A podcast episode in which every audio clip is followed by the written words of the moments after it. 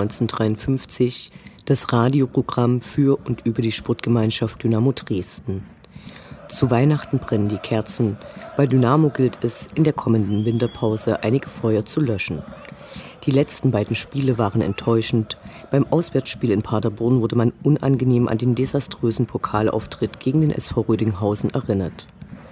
Die Tabellensituation ist derzeit nicht schlecht, aber es ist ein Punkt weniger und drei Plätze schlechter als zum gleichen Zeitpunkt der Vorsaison.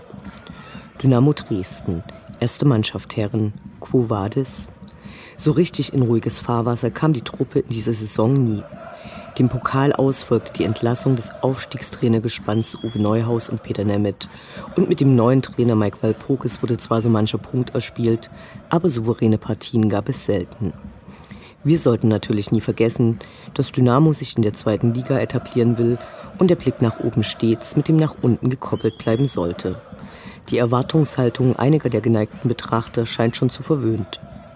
Gestern Abend wurde dann das Präsidium für die nächsten zwei Jahre gewählt. Wenig überraschend setzte sich Holger Scholze durch. Den zweiten Platz erreichte Ronny Rehn. Ultras Dynamo haben anlässlich ihrer Volljährigkeit einen fetten Bildband veröffentlicht und wir haben Mike und Matze von UD einige Fragen dazu gestellt. All dies und mehr jetzt in der 90. und letzten Ausgabe des Jahres 2018 von Welle 1953. Mein Name ist Anne Vidal. Wir wünschen euch schöne Feiertage und eine erholsame Winterpause. Sportfrei.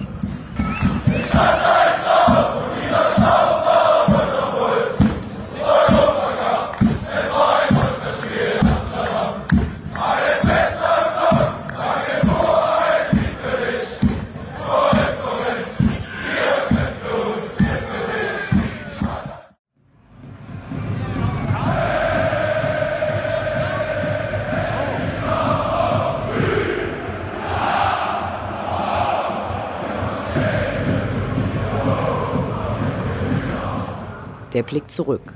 Was ist passiert? Was war großartig? Was hätte nicht geschehen dürfen? Infos zu den absolvierten Liga- und Pokalspielen.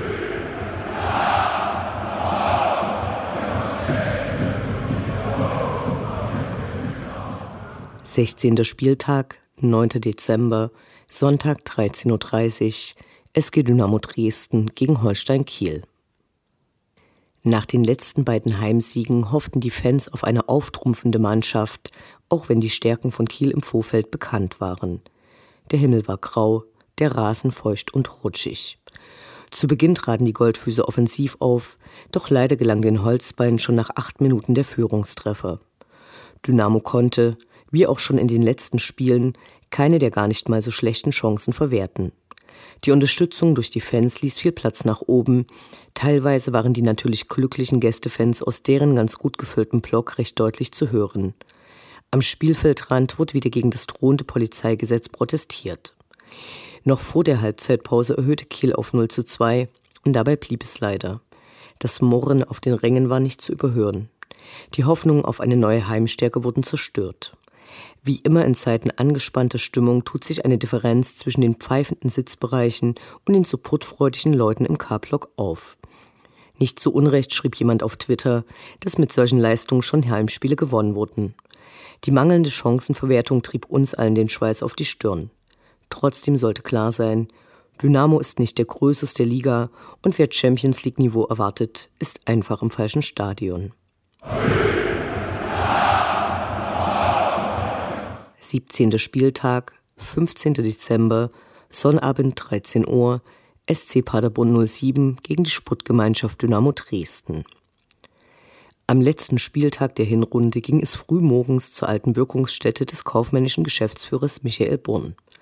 Nahe einer Autobahnabfahrt, fernab jedes städtischen Lebens, flankiert vom Einrichtungshaus Finke, steht eines der trostlosesten Stadien der Republik. Auch wenn sich die Spielstätte als Arena tituliert, bleibt doch die Anmutung eines Baumarktes. Die Polizei hielt sich zurück, während die Ordner zunächst sogar das Verlassen des Parkplatzes in Richtung Möbelhaus zu Aufwärmungszwecken verbieten wollte. Der eisige Wind schreckte einige Fans nicht davon ab, sich die Wartezeit bis zum Öffnen des Stadions mit Bierpongspielen zu verschönern. Der Gästeblock war, anders als sonst, doch recht überschaubar gefüllt. Am Ende waren es nur knapp 1000 Fans, die sich in die westfälische Provinz begeben hatten. Es waren harte Stunden. Paderborn präsentierte einen übertrieben gut gelaunten Stadionsprecher, schlimme Musik und eine Hymne, deren Hässlichkeit ihresgleichen sucht. Die Unterstützung auf den Rängen begann enthusiastisch, bis diese je unterbrochen wurde. Denn einige Ordner machten sich an der großen Zaunfahne zu schaffen und waren tatsächlich gewillt, diese abzunehmen, weil sie wohl etwas Werbung verdeckte.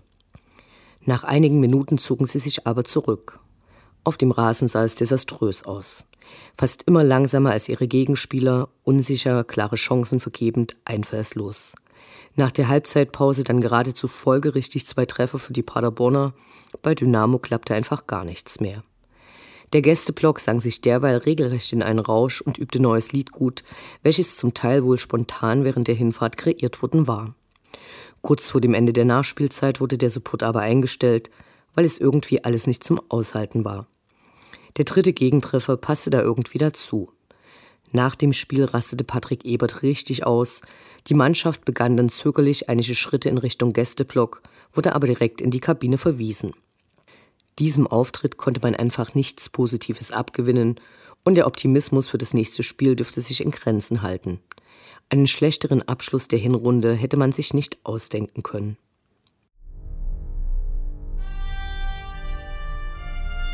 Unendlich sind die Weiten des Universums der Sputtgemeinschaft Dynamo Dresden. Alles rund um die SGD.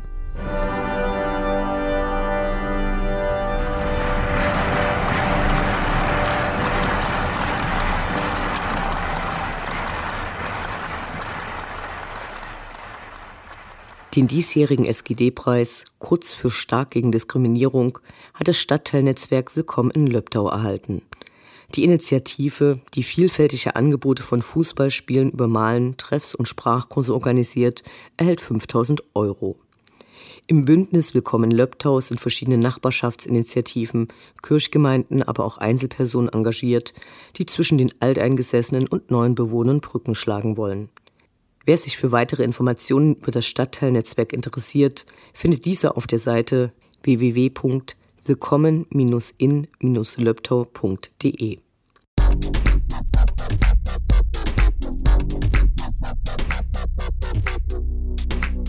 Gleich zwei Jobangebote bei Dynamo gibt es für diejenigen, bei denen es sportlich nicht für die Beschäftigung beim Verein seines Herzens reicht. Bis zum 24. Dezember kann man per E-Mail seine Bewerbung für eine Stelle als Bilanzbuchhalterin einsenden. Die Stelle ist unbefristet in Vollzeit oder Teilzeit mit mindestens 32 Stunden zu besetzen. Ein wenig mehr Zeit haben diejenigen, die sich für eine befristete Stelle im Marketing bewerben wollen. Hier ist eine Elternzeitvertretung ausgeschrieben. Bewerben kann man sich bis zum 31.12. Die Details findet ihr auf der Dynamo-Seite.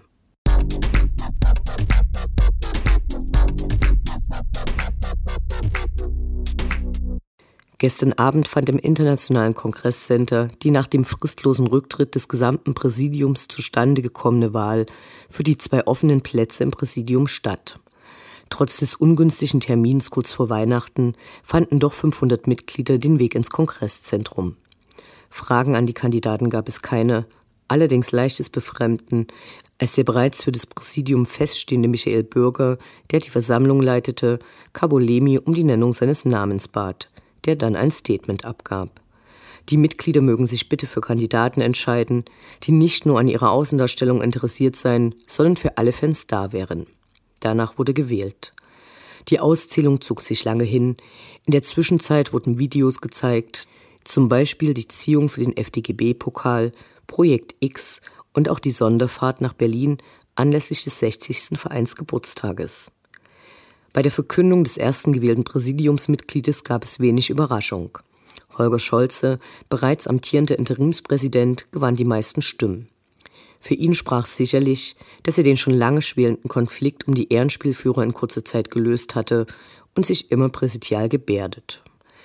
Bei der Vergabe um den zweiten offenen Präsidiumsposten wurde von den Anwesenden vorher wild spekuliert. Am Ende setzte sich Ronny Rehn durch, der 40 Stimmen mehr als die erste Nachrückerin Verena Maywald erringen konnte. Für ihn sprechen seine Vereinskenntnis, sein profundes Wissen um Fußball und Fußballpolitik und sein Interesse an Fan-Themen.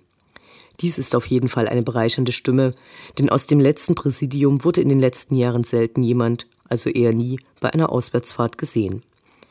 Verena Maywald, die bei der Vorstellung der Kandidaten beim Mitgliederstammtisch viele Sympathien durch ihre offene und hemdsärmliche Art bei den Fans sammeln konnte, wurde erste Nachrückerin.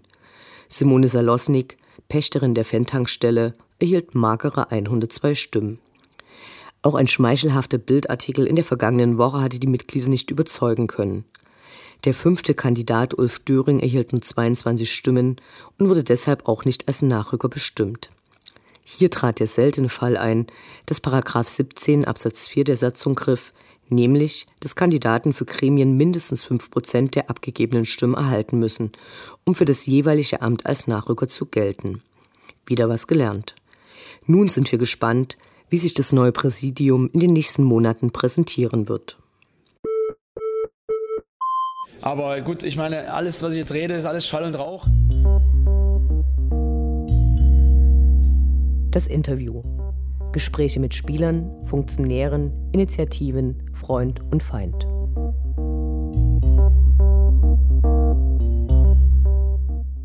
Wir sprechen heute mit den beiden Autoren Mike und Matze, die den großen UD-Bildband Sogenannte Fans mit veröffentlicht haben, der anlässlich des 18. Geburtstags von Ultras Dynamo erschienen ist. Hallo. Hallo. Hallo. Erstmal Glückwunsch und vielen Dank, dass dieses tolle Projekt fertig geworden ist. Beim Schmökern in dem Buch wurden so manche Erinnerungen an früher wach. Wie kam es zur Idee am Bildband? Wie hat sich das Projekt entwickelt? Also ich würde mal anfangen. Im Endeffekt entwickelt hat sich dieses Projekt äh, bereits vor über zehn Jahren und zwar war geplant zu zehn Jahre Ultras Dynamo ein Buch über quasi die Geschichte der Gruppe zu schreiben und zu machen, wobei wir damals einfach sagen müssen, aufgrund der Größe äh, und was so ein Projekt an Zeit bindet, äh, sind wir damals mehr als kläglich gescheitert an dieser ganzen Sache. Dann ist diese ganze Idee so ein bisschen vor sich hingewabert. Man hat trotzdem immer mal so ein paar Bilder gesammelt und so weiter und so fort. Und im Endeffekt äh, mit vor drei Jahren, als der Matze quasi in dieses Projekt mit eingestiegen ist, hat das nochmal so richtig Fahrt aufgenommen. Wir haben quasi dort dann Bilder gesammelt, Texte geschrieben und so weiter und so fort, hatten die ersten Ideen, wie man das macht und wie das überhaupt alles aussehen könnte, diese ganze Sache. Und haben uns dann eigentlich gedacht, so 18 Jahre Ultras Dynamo, also zur Volljährigkeit quasi der Gruppe, wäre das ein perfektes Geburtstags Geschenk an die Szene, an die Gruppe und überhaupt an den Verein im Gesamten. Genau, es lag eigentlich auch so ein bisschen daran, dass wir halt die Bilder erstmal, eine, erstmal beschaffen mussten und das hat sich relativ lange hingezogen, bis da alle ehemaligen Fotografen ihre Bilder so uns zur Verfügung gestellt haben. Da mussten die teilweise eingescannt werden, sortiert werden und das hat sich irgendwie lange hingezogen und dann eigentlich als schon niemand mehr daran gedacht hat, dass das Buch irgendwann mal rauskommt, haben wir dann gesagt, okay, jetzt zum 18. muss es dann rauskommen, wenn wir volljährig werden. Und an welche Stelle oder zu welchem Zeitpunkt habt ihr euch entschieden, dass es so ein großer Bildband in dieser ähm, doch recht edlen Aufmachung werden soll? Das war eigentlich eine Sache, die sich so mit der Zeit entwickelt hat. Ne? Man hat ja erst mal angefangen, Bilder zu sammeln und wusste gar nie, wie viele Bilder man überhaupt zusammenkriegt. Und dann hat man Bilder zusammengestellt, die ersten Seiten nacheinander gebaut und dann irgendwie festgestellt, naja, wir sind jetzt bei 100 Seiten, und aber gerade mal bei Saison 2004 oder 2005. Und so wurden die Seitenzahlen irgendwie immer mehr. Ich habe dann immer mal Wasserstandsmeldungen abgegeben und gesagt, naja, wir sind jetzt bei 300, jetzt sind wir bei 400 und irgendwann waren wir dann mal bei 800 und haben gesagt, okay, jetzt müssen wir hier rausselektieren. Und was die edle Aufmachung angeht, da war es einfach so, dass das einfach was Wertiges sein sollte. Ne? Es war klar, es wird ein relativ großes Projekt und das kannst du nicht in einer Klebebindung mit Softcover äh, veröffentlichen. Da muss auch eine entsprechende Wertigkeit da sein für so ein wichtiges Projekt. Es gab ja so manche Widrigkeit. Wie weit wart ihr mit dem Buch, als die Durchsuchungen Ende 2017 die bereits getane Arbeit zunichte machten? Und wie viele Bilder wären nicht im Buch, wenn Karlsruhe die Speichermedien nicht zurückgegeben hätte? Die Bilder hätte es alle noch gegeben, weil wir da schon sehr viel Wert äh, gelegt haben auf Datensicherung und ich glaube drei oder vier Festplatten damit äh, verteilt haben, äh, auf denen die Daten alle drauf lagen. Wie weit waren wir? Ich würde sagen, auch da, die Saison 2014, 15 war vollständig, was zu dem Zeitpunkt aber vielleicht ein Drittel war. Ne? Wenn ich jetzt so durchblätter, da kommen ja dann noch die ganzen Anekdoten dazu, die äh, Sonderseiten zur dritten Mannschaft und sowas. Also ein Drittel war äh, weg und musste dann quasi neu gemacht werden. Schon kurze Zeit nach der Buchankündigung wird das Buch als ausverkauft gemeldet. Hat euch die Nachfrage nach dem Buch doch überrascht? Also ganz einfach gesagt, äh, wir waren völlig geplättet von dieser, von dieser Nachfrage nach diesem Buch, weil im Endeffekt ist es ja schon so, dass Leute an uns das Vertrauen haben, uns 45 Euro zu überweisen oder 40 Euro für den Kaufpreis und teilweise 5 Euro für den Versand. Äh, und am Anfang die wussten, was wirklich dieses Buch beinhaltet und so weiter und so fort. Also wir waren komplett überrascht von dieser ganzen Sache, hatten uns vorher auch zusammengesetzt, wie wir das machen. Wir müssen eine bestimmte Buchzahl erreichen, um quasi die Kosten zu tragen. Kurbeln wir den Verkauf wieder an, wenn es mal ein bisschen schlechter läuft und so weiter und so fort. Was machen wir noch für Aktionen vielleicht rund um dieses Buch? Und im Endeffekt war das alles Pustekuchen, weil im Endeffekt war das Buch nach 23 Stunden im Vorverkauf komplett ausverkauft. Also völlig überraschend und absolut, absolut Wahnsinn, muss man wirklich so sagen. Das Buch wiegt 4,8 Kilogramm, ein ganz schöner Klopper. Nicht, dass eine Behörde als Waffe einstuft und den Verkauf untersagt. Das Buch wurde nur über euch direkt vertrieben, ist eine zweite Auflage in Planung und wird es später eine Gelegenheit geben, das Buch in normalen Buchläden zu kaufen. Eine zweite Auflage wird derzeit geprüft, da wollen wir aber halt erstmal so ein bisschen Meinung und Stimmen hören, wie denn die Dynamo-Fans das so, so aufnehmen, ob sie es toll finden, ob da wirklich noch die Nachfrage besteht. Und was die Buchläden angeht, das wird auch weiterhin eigentlich nur über uns vertrieben werden. Wir werden da nicht auf externe Vertriebswege setzen, weil äh, jetzt so wie es das erste Buch gezeigt hat oder die erste Auflage gezeigt hat, kriegen wir es ja ganz gut alleine hin und müssen das dann eigentlich nicht in fremde Hände geben und uns damit auch unsere Unabhängigkeit äh, beibehalten. Ist euer Geschichtsbuch auch von Bibliotheken oder Archiven bestellt worden? Immerhin seid ihr spätestens mit dem Erreichen der Volljährigkeit Teil der Stadtgeschichte. Bisher nicht, aber es sind ein paar Exemplare reserviert für die Nationalbibliothek. In den 1990er Jahren waren diese postkartenähnlichen Collagen üblich und ihr habt sie im Buch auch als damalige Finanzierungsquelle für Choreos erwähnt. So manche dieser hätte bestimmt perfekt in das Buch gepasst. Warum wurden die rausgelassen? Also im Endeffekt war es so gewesen, wir haben halt von den Collagen einzelne Fotos benutzt, um quasi dieses Jahr abzubilden oder dieses Spiel, weil das einfach besser in dieses Gesamtkonzept dieses Bildbands gepasst hätte. Und man muss auch dazu sagen, also es sind zwar 650 Seiten in dem Buch, aber trotzdem war der Platz begrenzt und so sind halt manche Ideen oder manche Fotos oder vielleicht auch mit den Collagen, äh, sind halt hinten runtergefallen, weil man halt dann wieder andere Sachen umsetzen wollte. Aber wie sagt man immer so schön, aufgeschoben ist nicht aufgehoben und somit vielleicht im nächsten Zentralorgan könnte man dieses Thema nochmal genauer thematisieren, diese ganze Sache. Bei den Bildern der ersten Jahre sind einige in sehr geringer Auflösung. Musstet ihr viele Bilder weglassen, die vom Motiv her top waren, aber von der Qualität her nicht für euer Buch geeignet waren? Ja, es waren schon einige, die wir da aussortieren mussten und andere mussten halt trotz wirklich mieser Qualität einfach rein, weil sie einfach dazugehören, um den äh, Zustand der Gruppe gerade in den Anfangsjahren zu zeigen.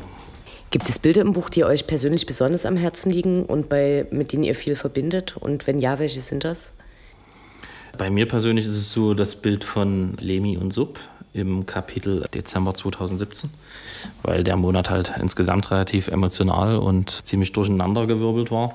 Und dieses Bild äh, von, von Lehmann und Sub ist halt genau der Moment äh, von der Staffelstabübergabe, bevor Lehmann eben zurücktritt. Und das war ziemlich, ein ziemlich emotionaler Moment, den man so aber auf den ersten Blick halt äh, in dem Foto gar nicht erkennt. Und deswegen ist das eigentlich für mich ziemlich wichtig. Bei mir ist es so, da muss man ein ganzes Stück weiter vorgehen, hat vielleicht jetzt nicht unbedingt auch was mit der Gruppe zu tun. Ähm, es war 2002 gewesen, quasi wo Dynamo Dresden bei Hertha Amateure aufgestiegen ist. Wir waren vorher Oberliga gewesen, das große Dynamo Dresden ist abgestiegen und wir haben es quasi in dieser Saison geschafft, wieder in die Regionalliga vorzubrechen und dieses ganze rund um dieses Spiel, diese Hinspiel-Choreo, wo wir quasi noch nie so wirklich wussten, wo wir quasi die ganzen Materialien für die Choreo herkriegen, die man sich teilweise noch in Baumärkten besorgt hat, sage ich jetzt mal, bis zum Hinspiel, wo wir es eigentlich wirklich zum ersten Mal wirklich geschafft haben, dass dort 8, 9, 10.000 Gäste Einhenkel machen oder ein einfaches Schalala singen. Das war für uns ein absoluter Meilenstein. Dann quasi diese ganze sportliche Dimension rund um das Spiel, dieses Fiebern, dieses, ich kann mich noch erinnern, dass ab der 80. Minute der halbe Block geheult hat, äh, weil er einfach wusste, jetzt geht es doch endlich wieder bergauf. Wir alle als, als, als quasi als Fans, die in den 90er erst dazugekommen sind, die kennen eigentlich nur den sportlichen Abstieg und das war so das erste Mal so wirklich wo Dynamo aufgestiegen ist und wieder nach vorne blicken konnte. Das war für mich so einer der emotionalsten Momente und auch diese Fotos immer wieder, wenn ich auch in dem Buch sehe, die, die sind absoluter Wahnsinn, da kriege ich jedes Mal wieder Gänsehaut. Habt ihr schon Feedback von Leuten bekommen, die früher dabei waren und äh, wie ist es ausgefallen? Ich habe gestern ein Feedback von einem Gründungsmitglied bekommen, der wirklich gesagt hat, da habt da wirklich was Geiles geschaffen und äh, riesengroßen Respekt. Und gerade weil es eben die Person ist, die sonst mit solchen lobenden Worten eher sparsam umgeht und sehr kritisch ist, äh, da bedeutet das einem natürlich nochmal viel mehr. Muss ich vielleicht ein kleines bisschen weiter ausholen? Ich hatte als wir so dieses Buch erstellt haben, diese Fotos durchgeguckt haben und zusammengestellt haben, muss ich dann wirklich so gesagt, also habe ich mir dann teilweise so gedacht, oder wir haben auch drüber geredet, ist das wirklich noch was Besonderes? Äh, sind die Fotos von den Kurios, sind heute überall, sind bei Facebook, die sind bei Instagram, die sind auf der Seite, die sind im Zentralorgan, die sind im Zentralorgan Saisonrückblick, ist das wirklich noch was Besonderes? Aber wahrscheinlich lag das auch daran, dass wir mit diesen Fotos äh, seit drei, vier Jahren intensiv arbeiten für dieses Buch und auch für dieses Projekt ähm, dass wir wahrscheinlich diese Besonderheit an diesen Fotos gar nicht mehr gesehen haben. Und wir hatten letzten Samstag Weihnachtsfeier und dort war es quasi so gewesen, dass wirklich jeder über dieses Buch hing und gefragt hat, wo war das gewesen, wo war dies gewesen, was war das Spiel gewesen und so weiter und so fort. Und das zeigt uns, dass wir genau den richtigen Weg eingeschlagen haben mit dem Buch. Wir wollten etwas Bleibendes schaffen in der heutigen Zeit ist es so schnell, jedes Foto ist fünf Sekunden bei Instagram und dann ist es wieder weg oder bei Facebook. Wir wollten etwas Bleibendes schaffen, was man sich vielleicht in fünf Jahren äh, wieder aus dem Regal holt und wo man wirklich äh, drüber nachdenkt, drüber redet, mit seinen Enkeln vielleicht auch irgendwann mal drüber redet, was hat der Papa damals gemacht und so weiter. Und deswegen ähm, diese Rückmeldung für mich war eigentlich diese Feier gewesen oder auch äh, verschiedene andere Veranstaltungen, die es jetzt gab, wo im Endeffekt diese Leute drüber hingen und es eigentlich nur dieses Buch als Thema gab. Wo war das gewesen, wo war dies gewesen? Alte Geschichten wurden hochgeholt. Das ist für mich die genialste Rückmeldung, die es überhaupt auf dieses Buch gibt. In den Texten des Buches wird äh, relativ viel von schweren Zeiten innerhalb äh, der Gruppe berichtet. Das hat uns überrascht, weil äh, solche gruppenintern eigentlich sonst ungern preisgegeben werden. Wie kam es zu dieser Offenheit?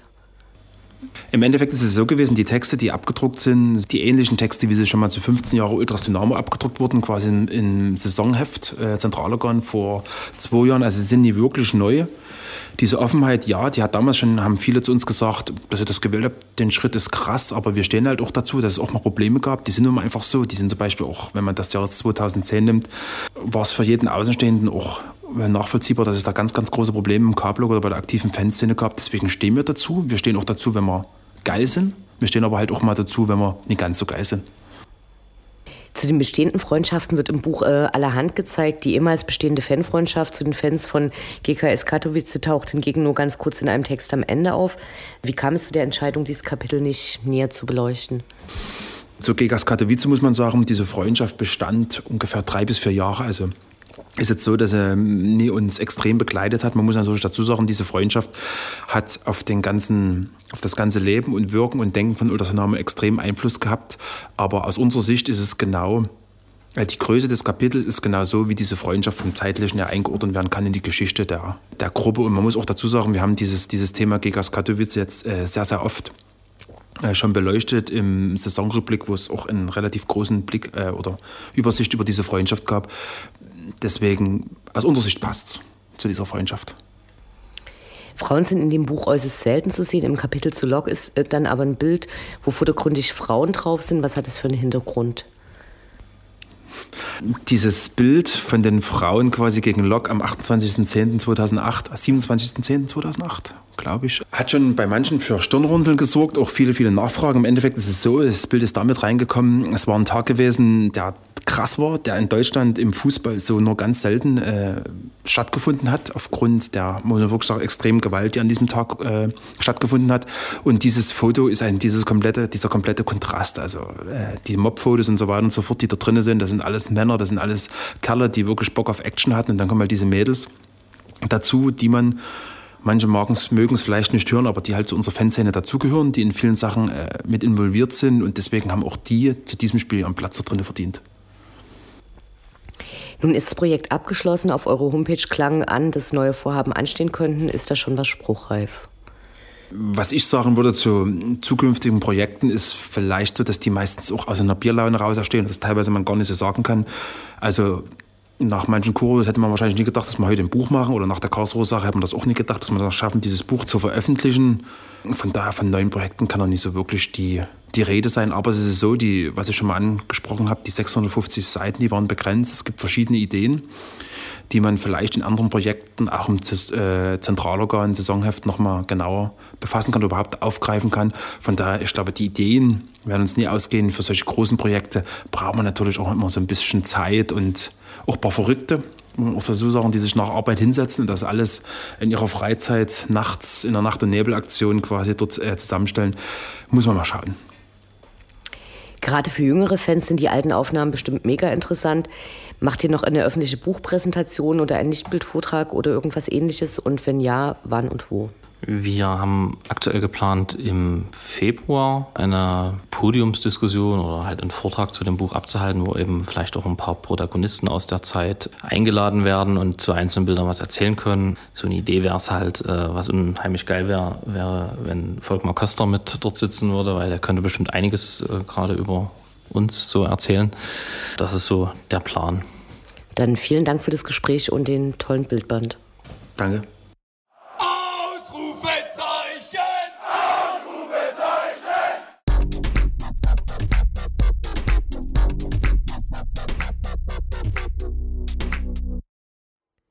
Der Blick nach vorn. Die nächsten Spiele, die nächsten Termine. Hoffnung und Zuversicht. Niederlage oder Ufter.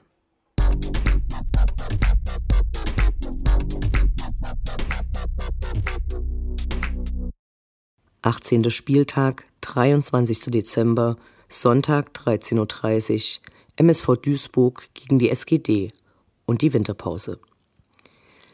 Hier hat die DFL mal wieder richtig viel Herz gezeigt und das letzte Spiel des Jahres am Tag vor Heiligabend in Duisburg angesetzt. Und so werden wohl nicht viele den Weg dorthin finden. Zu erwarten ist nicht viel, insbesondere nach den letzten Auftritten auf gegnerischen Plätzen. Eine verunsichert auftretende Mannschaft wäre nach den letzten Spielen keine Überraschung. Über das Gegenteil würden wir uns natürlich freuen. Allein es fehlt der Glaube. Es ist ja auch nicht der Weihnachtsmann, der die Geschenke bringt. Für den Gegner, den Meiderischer Spielverein, sieht es zurzeit nicht gut aus. Mit derzeit 13 Punkten stehen sie nur knapp über den Abstiegsplätzen, denen dürfte Dynamo gerade recht kommen. Die Stimmen werden lauter, dass sich in der Winterpause eine Menge ändern muss. Cheftrainer Mike Walpurgis steht bei vielen in der Kritik. Auch wenn er den Kader nicht zusammengestellt hat, stoßen seine Aufstellungen, Positionswechsel und Auswechslungen auf Fragen und bringen nicht den gewünschten Erfolg. Einige Spiele scheinen lustlos und trotz des großen Trainerteams gibt es nach wie vor zahlreiche und teilweise sehr spät diagnostizierte Verletzungen und auch mit der Kondition scheint es nicht bei allen zum Besten zu stehen. Im Januar geht es dann für die Mannschaft und Ross in die Türkei. Wir hoffen, dass sich die Mannschaft zusammenrauft, die Kondition verbessert und wieder sicherer wird.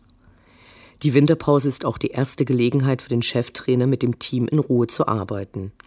Die ganze Konstellation mit dem Trainerwechsel erst nach Saisonbeginn wirkt in der Rückschau sehr unglücklich.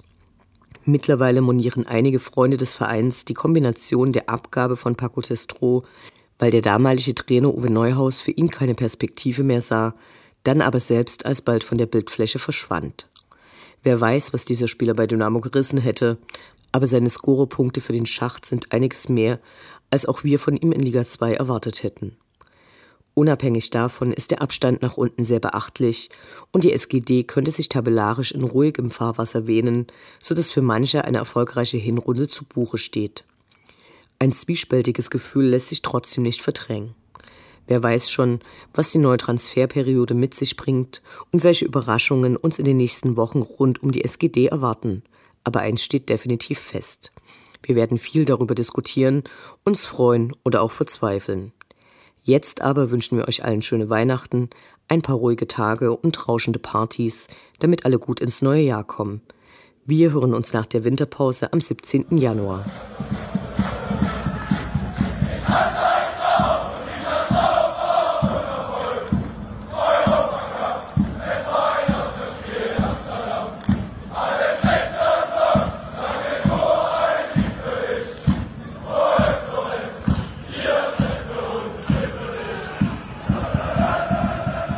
Das war Welle 1953, das Programm für und über die Sportgemeinschaft Dynamo Dresden. Eine neue Sendung über die SGD, uns, die Fans und alle Neuch und Widrigkeiten auf dem Weg zum Europapokal gibt es in zwei Wochen bei Coloradio und zum Nachhören im Internet auf welle1953.net als Podcast, den ihr selbstverständlich abonnieren könnt, um keine Sendung zu verpassen.